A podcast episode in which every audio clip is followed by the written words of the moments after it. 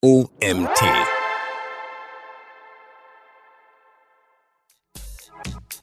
Das bedeutet, dass die Webseite nicht nur von die, die alle ihre Augen und Hände und Glieder haben äh, und Sinnen haben, eine Webseite bedienen können, sondern dass auch die irgendwie eine Behinderung empfinden, ob die jetzt angeboren oder temporär ist.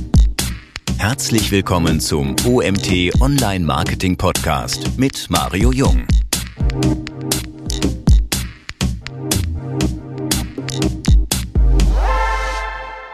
Hallo Anne, schön, dass du da bist. Was bedeutet eigentlich im Fall einer Webseite das Wort barrierefrei? Das bedeutet, dass die Webseite nicht nur von die, die alle ihre Augen und Hände und Glieder haben äh, und Sinnen haben, eine Webseite bedienen können, sondern dass auch die irgendwie eine Behinderung empfinden, ob die jetzt angeboren oder temporär ist, ähm, ähm, dass die diese Webseite benutzen können. Hm. Das könnte zum Beispiel sein, wenn jetzt jemand nicht so gut lesen kann, dass er sich auch bestimmt was hören kann oder was muss ich mir darunter vorstellen? Ja, was man sich dabei vorstellen muss, das geht ja eigentlich in Stufen. Das Minimum ist, dass eine Webseite äh, über Tastatur bedient werden müssen kann. Zum Beispiel, wenn jemand seine Hände nicht gut nutzen kann und dass man einen Screenreader benutzen kann. Und das ist im Falle, wenn jemand nicht gut sieht, aber oft auch im Fall von äh, Benutzer, die äh, zum Beispiel Autismus äh, haben und daher gerne einen Screenreader benutzen äh, um sich eine Webseite vorlesen zu lassen, anstatt komplett abgelenkt zu, zu werden, was da alles grafisch noch passiert. Es gibt so viele Beispiele. Ähm, wichtig ist auch, äh, dass es die, äh, die Annahme besteht, äh, dass es nur eine ganz kleine Gruppe ist, die äh, für wenn man eine Webseite barrierefrei macht aber die Gruppe ist riesig. Auch zum Beispiel die, die farbenblind sind. Eins in zwölf Männer ist farbenblind. Okay. Ähm, ja. Sp spannend, spannende Daten. Das ist äh, mir auch noch nicht so bewusst gewesen. Wir gehen ja gleich noch ein bisschen auf das Thema ein. Also unser Thema heißt ja heute, was hohe Bounce Rates und schlechte Conversion Rates mit Barrierefreiheit zu tun haben. Erzähl uns doch mal kurz vielleicht, wie wieso du dich so mit dem Thema Barrierefreiheit beschäftigst. Also ich baue schon lange Webseiten und ich war mich von diesem Thema überhaupt nicht so bewusst, außer dass ich wusste, ich muss bei Bilder einen Alt-Tag einsetzen, um eine gute Beschreibung wiederzugeben für die, die diese Bilder nicht sehen. Also das ist eine relativ naive Einstellung. Und dann kam ein Tweet vorbei, der sagte, mein Vater hat mich heute angerufen und am Telefon hat er geweint, weil er schon wieder mich um Hilfe bitten müsste, eine Webseite zu bedienen. Er ist blind. Leute, befasst euch mit Barrierefreiheit. Und das war für mich der absoluten Knaller. Da habe ich gedacht, jetzt muss ich alles lernen über dieses Thema, was ich lernen kann. Ähm, und so hat das eigentlich angefangen. Und diese Welt ist unglaublich interessant. Aber das, das war wirklich das. Und für mich ist ähm, Community, Gemeinschaft ist sehr wichtig. Und das passt ja auch äh, dazu, denn wenn du dich befasst mit Barrierefreiheit und vor allem ähm, Menschen zu, beizubringen, wie man seine Webseiten barrierefrei machen kann, dann tust du ja was für die Gemeinschaft. Und das ist gut für dich, aber noch besser für die Gemeinschaft. Hast du vielleicht noch ein paar mehr Beispiele, wie man eine Webseite barrierefrei macht? Ja, zum Beispiel, ähm, wenn eine Webseite, sagen wir mal ein Webshop, ne, das ist, das ist äh, ein großes Thema immer. Webshops haben oft so diese ganz dicke, fette Mega-Menüs. Ähm, und wenn man so ein Menü durchgehen muss mit einer Tastatur, dann kommt man immer wieder durch diese zig Links durch, bis man in der äh, Inhalt kommt.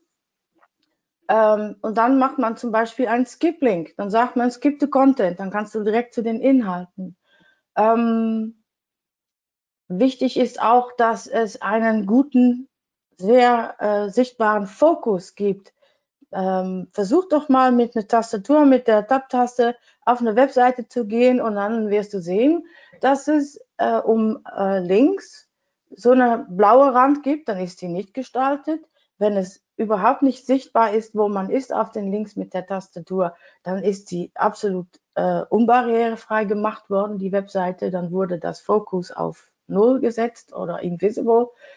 Äh, und wenn man es richtig macht, hat man den Fokus richtig schön gestaltet. Das heißt, in den Farben, äh, äh, Corporate-Farben, wobei man dann auch noch beachtet, dass das Kontrast noch stimmt. Denn eine Barrierefreiheit muss in den funktionellen Teilen auch richtig guten Kontrast haben. Das kann man auf Internet auch aufsuchen. Wenn man zum Beispiel ähm, ganz helle Farben benutzt und, und noch hellere Farben obendrauf mit Text, dann ist das für die, die schlechter sehen können, schon nicht mehr zu lesen. Und wenn man, wenn man drüber nachdenkt, wie viele äh, über 45, obwohl die meisten das nicht wahrhaben wollen, äh, schon anfangen schlechter zu sehen. Altersbedingt, äh, Diabetes, Katarakt, äh, solche Sachen. Aber auch wichtig, eine gute Barrierefreiheit hat, barrierefreie Webseite hat eine gute Schriftart. Wenn man eine total ausgefallene Schriftart benutzt, dann ist das zum Beispiel für jemand, der Legasthenie hat, ist noch viel schwieriger zu lesen. Und wenn man das in einem Webshop macht, ja super, dass die Produkte schön sind und so eine ausgeflippte Schriftart, aber Negastheniker ist da weg. Oder hm. wenn jemand die Webseite nicht gut sehen kann, ist er weg. Hm.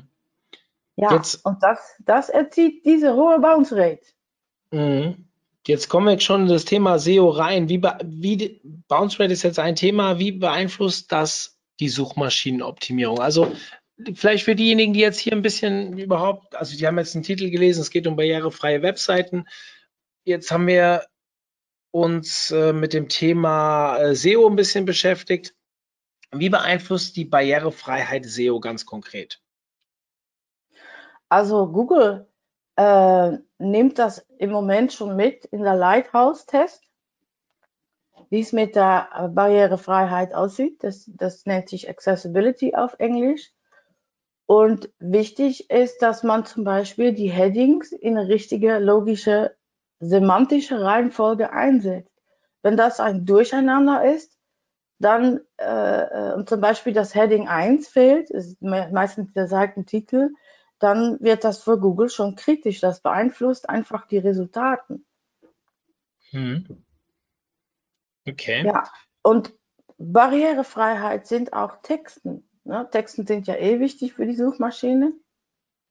Ähm, aber wenn eine Text äh, zigmal Klick hier hat, dann ist das auch nicht unbedingt barrierefrei. Denn jemand, der sich eine Linkliste vorlesen lässt und, und Google guckt auch auf eine Linkliste, äh, dann steht da nur Klick hier, Klick hier, Klick hier, Klick hier, Klick hier und man hat keine Ahnung, wo das hinführt.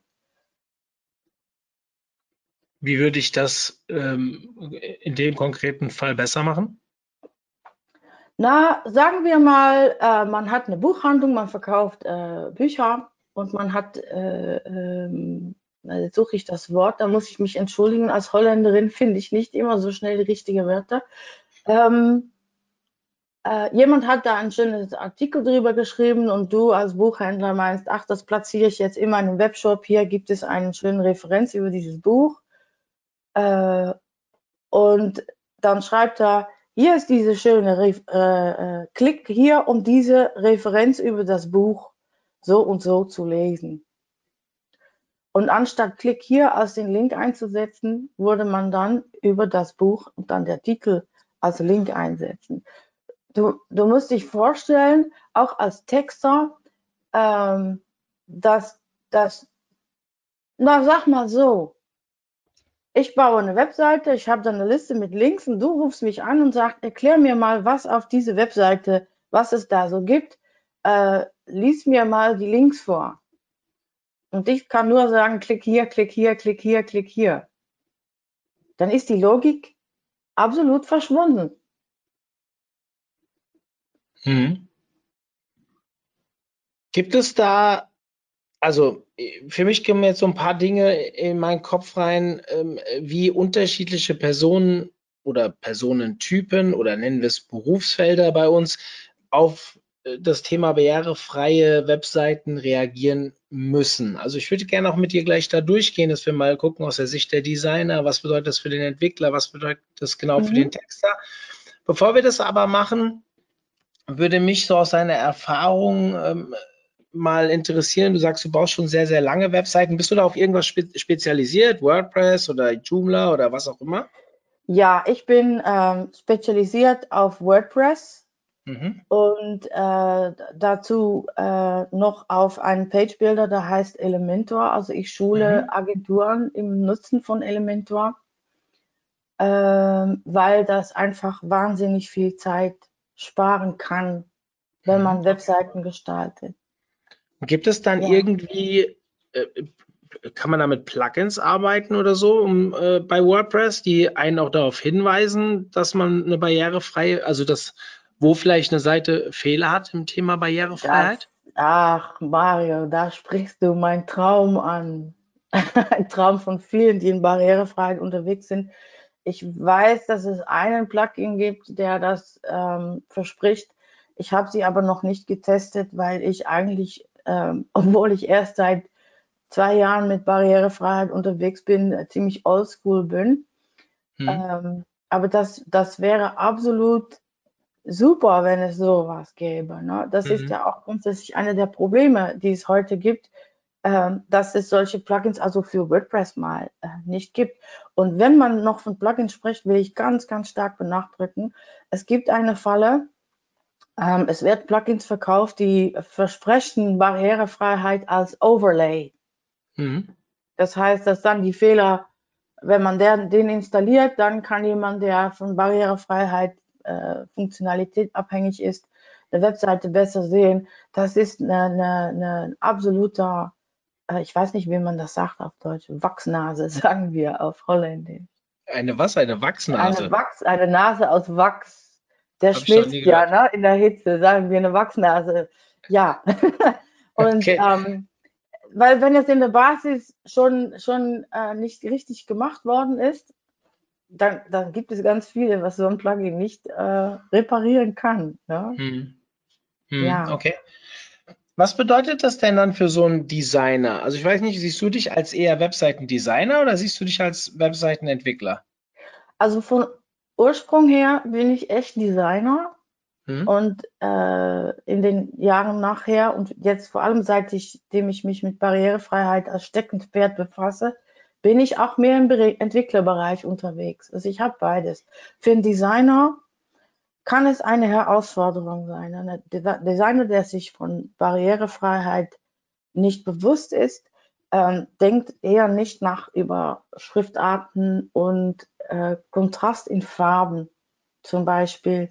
Und es passiert häufig, dass mir eine Webseite präsentiert wird, um, um zu checken für Accessibility und dann bin ich immer ein bisschen traurig, weil dann sind die schon reichlich zu spät. Das hätte man ja am Anfang machen sollen. Hm. Ähm, denn im Nachhinein so war zu sagen, das und das kannst du besser so und so korrigieren, das ist eigentlich wie versuchen, Kekse zu backen äh, ohne Zucker und dann zu sagen, ja, mach jetzt noch den Zucker hinein. Ne? Hm, okay. Ähm, für Designer heißt das, man muss umdenken. Wenn, wenn eine Firma schöne Corporate Colors hat, äh, die aber kontrastmäßig nicht funktionieren, wenn sie funktionell eingesetzt werden, und damit meine ich die Farben eines Titels oder Farben im Text oder von Links oder so, dann muss man ganz kreativ werden, um diese Farben im Entwurf der Webseite so einzubauen, dass der Identity der Firma noch ganz klar ausgestrahlt wird, aber da, wo es funktionell wird, dass das nicht stört für die, die schlechter sehen, die Screenreader nutzen äh, äh, äh und so weiter. Also wenn es um den Screenreader geht, muss ich äh, korrigieren. Das ist dann eher mehr an der Entwicklerseite. Ne? Hm. Ja. Ja, das ist. Oder aus der Sicht der Entwickler, was, was müsste jetzt, wenn du es schon ansprichst, was müsste dort äh, ein Entwickler schon mal, also ich stelle mir das halt immer ein bisschen schwierig vor. Ich muss zugeben, ich bin selbst erst so vor einem Monat auf das Thema Barrierefreiheit gekommen. Warum? Mhm. Nicht mal, weil wir einen Fehler hatten, sondern weil mich jemand dafür gelobt hat, dass wir unsere Blogartikel auch alle einlesen.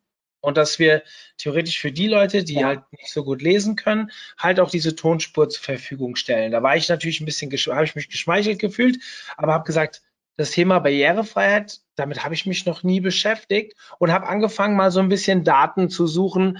Und das, was du eben gesagt hast, dass jeder, was war es, jeder Zwölfte, glaube ich, ähm, ja. farbenblind ist, jeder zwölfte Mann farbenblind ist. Ähm, das ist mir gar nicht bewusst. In meinem Freundeskreis, ich würde jetzt sagen, in meinem besten Freundeskreis kenne ich so die Schwächen meiner Freunde, aber das sind vielleicht zehn Leute. Und das ist ja nur, ein, das ist ja gar keine, gar keine große Ges äh, Grundgesamtheit, von der ich irgendwas ableiten kann. Mal abgesehen davon, dass auch die mir vielleicht, obwohl es meine Freunde sind, vielleicht auch nicht alles erzählen. Und mhm. dementsprechend, ich glaube, das ist ja auch viel mit Charme und, und so weiter, dass manche Leute das vielleicht auch gar nicht so erzählen wollen. Und trotzdem sollte man es berücksichtigen, weil ich habe eine Menge Zahlen gefunden, die waren zwar schon relativ alt, deswegen werde ich die auch hier nicht veröffentlichen, aber es war schon so, dass selbst die alten Zahlen für mich bemerkenswert waren, dass man sich eigentlich mehr damit beschäftigen sollte. Wie würdest du jetzt aus Entwicklersicht an so etwas herangehen? Ja, ich sage immer, für Webseiten Barrierefreiheit oder besser gesagt, eine Webseite barrierearmer zu machen, weil dass man eine Webseite 100% barrierefrei machen kann, es gibt es eigentlich sehr selten, muss man kein Rocket Scientist sein.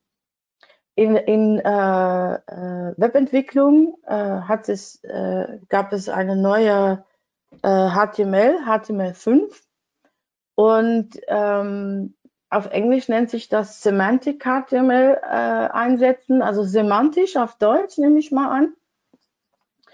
Und das heißt, man muss, äh, äh, wenn man eine Seite aufbaut mit HTML und CSS, dann muss man im HTML die Elemente richtig benennen. Das heißt, äh, ein, ein Header, also da eine Webseite hat eine Header und äh, eine, eine, eine, Main und eine Footer zum Beispiel. Ich versuche das einfach zu halten, weil wir jetzt ja mit Worte unterwegs sind und hm. jetzt ist es ganz technisch.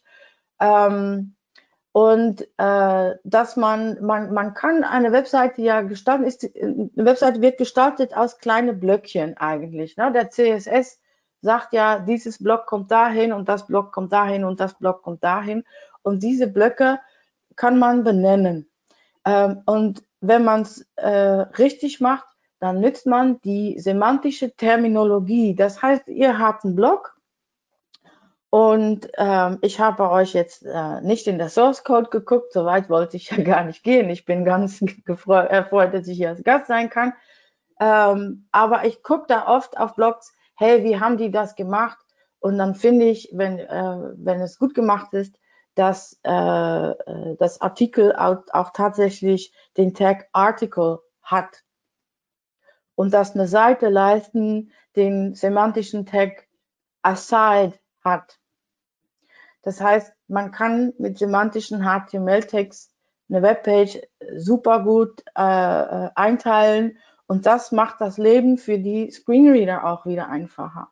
Was auch wichtig ist, viele Entwickler und vor allem Frontend-Entwickler äh, lehnen heutzutage mehr und mehr auf so äh, Frameworks und das ist etwas, wo ich denke, Leute, lernt bitte zuerst semantischen HTML zu verstehen und mit CSS auch, ähm, denn zum Beispiel, es kann passieren, dass du eine Webseite Elemente drauf hast, wo du sagst, ähm, na, eine Blog, na, du bist auf einer Blogpage und da gibt es so ein Grid mit, mit Posts, die letzten, unsere letzten sechs Artikel. Und die sind anklickbar. Da muss man nachdenken, ob ich jetzt nur den Titel anklickbar mache oder dass ich unten noch einen Knopf mache, der sagt, lies mehr eine Screenreader, wenn das beide nur Links sind, dann muss, dann muss der Entwickler darüber nachdenken, wie mache ich das für einen Screenreader, denn der Screenreader wird diesen Link zweimal auflesen, wenn es, wenn es äh, in, in so ein Grid der Titel und der Knopf zur gleichen Ziel führt. Das sind so mhm. Sachen, die man lernen kann. Und das ist keine, keine Rocket Science, echt nicht.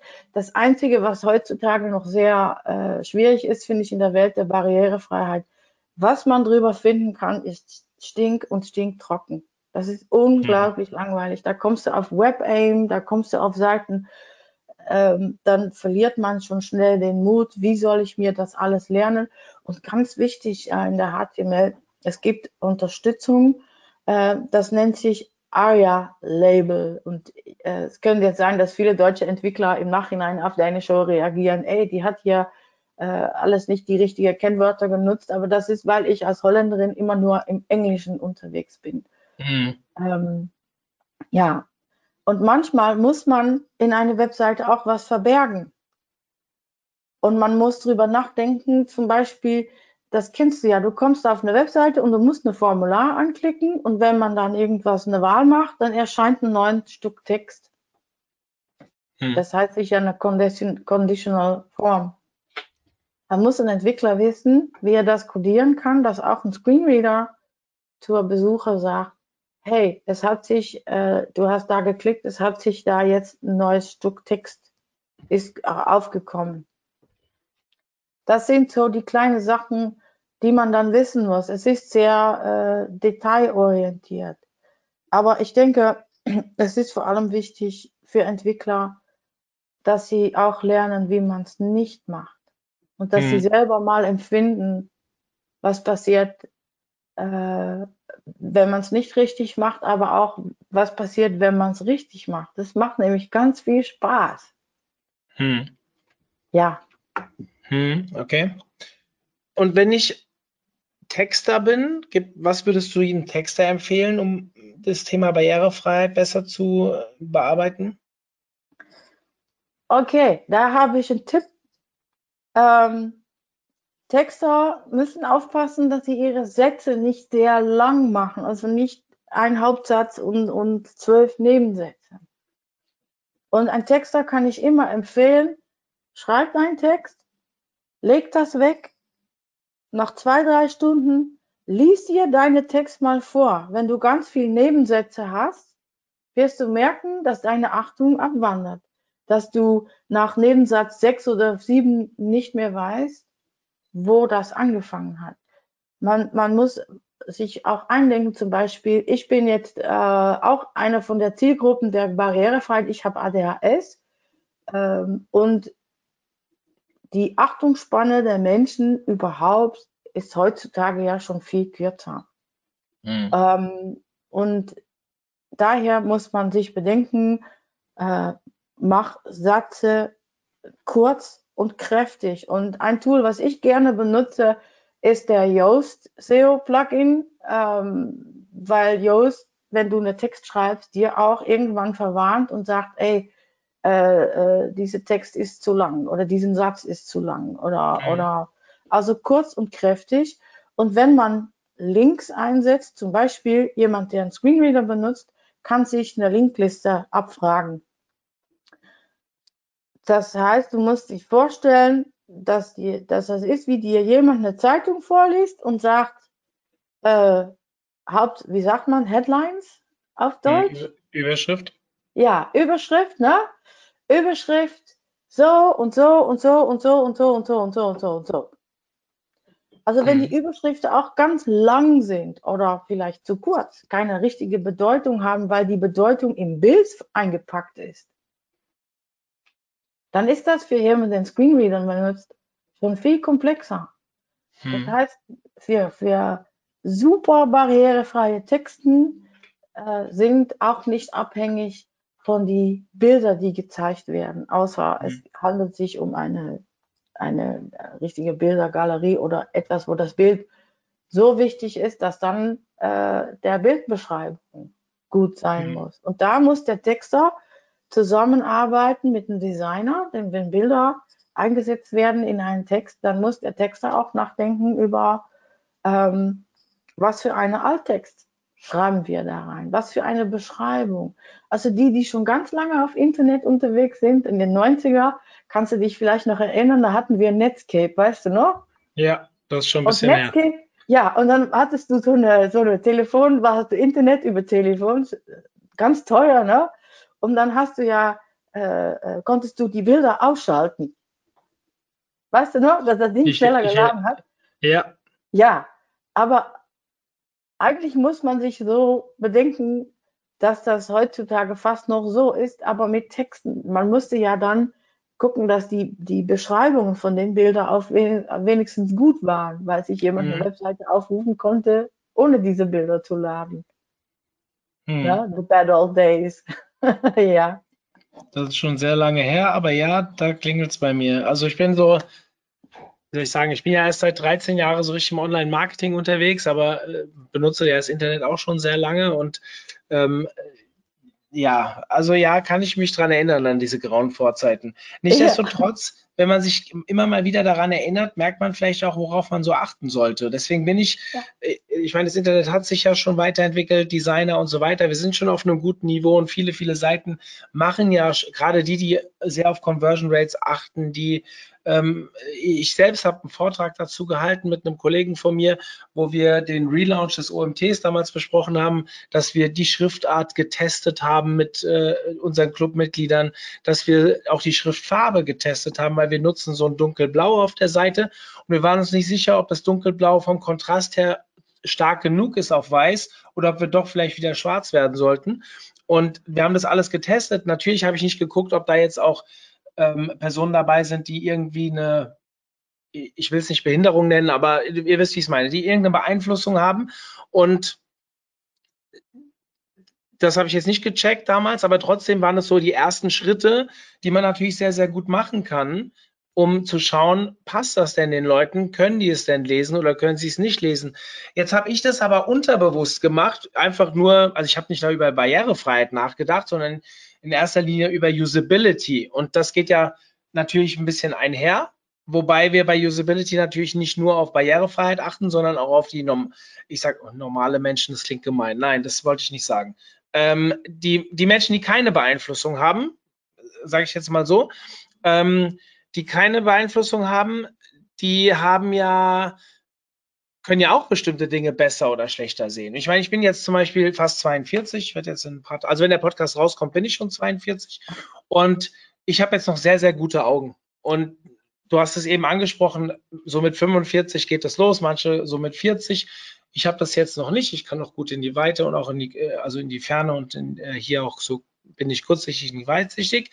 Aber ich merke schon, wie in meinem Freundeskreis die Brillen immer mehr werden. Und die haben natürlich Probleme. Und wir sagen dann zum Beispiel unseren Kunden immer, achtet mal ab bei einem Zielpublikum Ü40 auf jeden Fall, dass ihr mal vielleicht 18 Pixel oder 16 Pixel benutzt. Und wir haben auch ein Webinar, das ist schon sehr alt, dieses Webinar.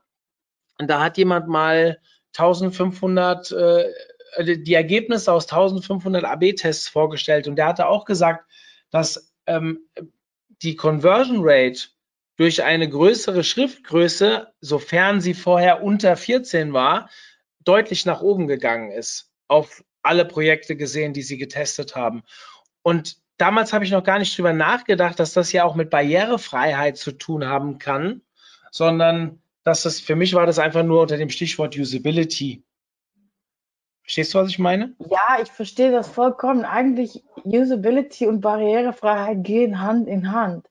Und mhm. ich, ich muss sagen, ich freue mich zu hören, dass ihr euch darüber solche Gedanken gemacht habt. Das, das wird so oft übersehen. Ich muss mhm. übrigens auch sagen, ähm, äh, äh, die, die Terminologie, ne? zum Beispiel mhm. Barrierefreiheit, äh, natürlich, wenn man mit den Behörden zu tun hat, ne, die das, die das, die sagen äh, äh Barrierefreiheit in allem, also mhm. nicht nur online, sondern auch offline, ne? Mhm. Äh, äh, die, äh, die werden dann so ein bisschen so zickig, ne? wenn man, wenn man äh, sagt, ja, Usability ist auch Barrierefreiheit oder Barrierefreiheit ist Usability. Das möchte ich auch mal direkt schnell vom Tisch fegen für die, die jetzt zuhören. Ähm, ich würde immer äh, lieber hören, dass man dazu, äh, dass man guckt, dass eine Webseite so barrierearm wie möglich ist. Hm. Das barrierearm finde ich, finde ich viel, viel mehr äh, passen. Und zum Beispiel Usability, wie gesagt, ich habe äh, ADHS, das ist bei mir erst Ende 40 diagnostiziert worden. Mhm. Ähm, und da gibt es auch wahnsinnig viel Zahlen und zum Beispiel äh, äh, auch da, wenn man auf Usability guckt und große Schriftarten und wie schnell findet man was, wie schnell wird man abgelenkt auf einer Webseite, äh, das sind auch die unsichtbare, äh, äh ja, ich, auch ich will ADHS nicht eine Behinderung nennen, ne? ich finde das ein Superpower. Ja. Ähm, und zum Beispiel vergessen äh, wird auch, was ist, wenn jemand seinen Arm gebrochen hat? Hm. Von einem auf den anderen Tag hast du deinen rechten Arm nicht mehr. Da ja. musst du über Tastatur navigieren. Ja. ja und, es, und, und es stimmt, was du sagst. Viele, für viele gibt es ein Tabu, dass sie nicht drüber sprechen, dass sie etwas nicht gut mehr sehen können oder mhm. dass sie vielleicht auch etwas nicht gut hören können. Aber jetzt auf dem, zu dem Hören, auch ganz wichtig. Es ist ähm, Videos zum Beispiel. Alles, was Video hat, soll Untertitelung haben. Und das ist auf, aus menschlichen Sicht schon super. Äh, aber auch für die Suchmaschineoptimierung. Wenn man auf YouTube ein Video hochlädt und man guckt, dass man Closed Captions macht und mit YouTube Studio geht das heutzutage so einfach, die zu machen, mhm. ähm, dann wird das auch indexiert. Und mhm. es gibt auch, äh, und da hat man wieder, da wird man ja eher in der Usability denken und nicht in der Barrierefreiheit, denke ich mal so. Denn bei Barrierefreiheit denkt man ja immer, oh, Behinderung. Ja? Mhm. Aber barrierefrei ist, ist für alle. Es gibt einen Artikel von Rian Riedfeld, sie ist vom äh, die Ali Collective und mhm. sie hat mal eine Umfrage gemacht ähm, für die, die überhaupt nicht abhängig sind von äh, barrierefreie, barrierefreie Funktionen. Äh, was stört euch im Internet? Da kam mhm. eine Wahnsinnsliste von Leuten, die sagen Schriftarten, die zu klein sind, äh, Buttons, die zu klein sind, äh, bewegende Teile. Das, da, da, da guckt ihr ja auch auf Usability. Wie groß mache ich die Knöpfe? Wo, ist die Call, wo sind die Call to Actions? Äh, äh, wie schnell kommt man von der einen Seite zu den anderen? Usability ist auch drüber nachzudenken. Äh, äh, ich mache einen Link, macht dieser Link jetzt einen neuen Tab auf oder öffnet sich das im gleichen Fenster? Wenn Link einen neuen Tab aufmacht, ist absolut kacke, denn äh, auf dem Handy wissen die meisten, vor allem über 45, oft nicht, wie mache ich dann diese Tab wieder zu, zu, und wie komme ich wieder zurück? Warum kann ich meinen Back-Button nicht benutzen? Ne? Hm. Hm. Ja. Ja, mega spannend. Also vielleicht eine Frage mal. Du hast eben von einem Artikel gesprochen, wo das alles drinsteht. Kannst du mir die URL von dem Artikel schicken, damit wir die in die Shownotes packen können? Ja, die schicke ich dir. Die ist auf Englisch. Ja, das macht ähm, das ist okay. Und ich habe auch mit der Alley Collective gesprochen. Das ist eine, eine Gruppe in Holland, die sind international. Ähm, die heißen Level Level, die sind dahinter.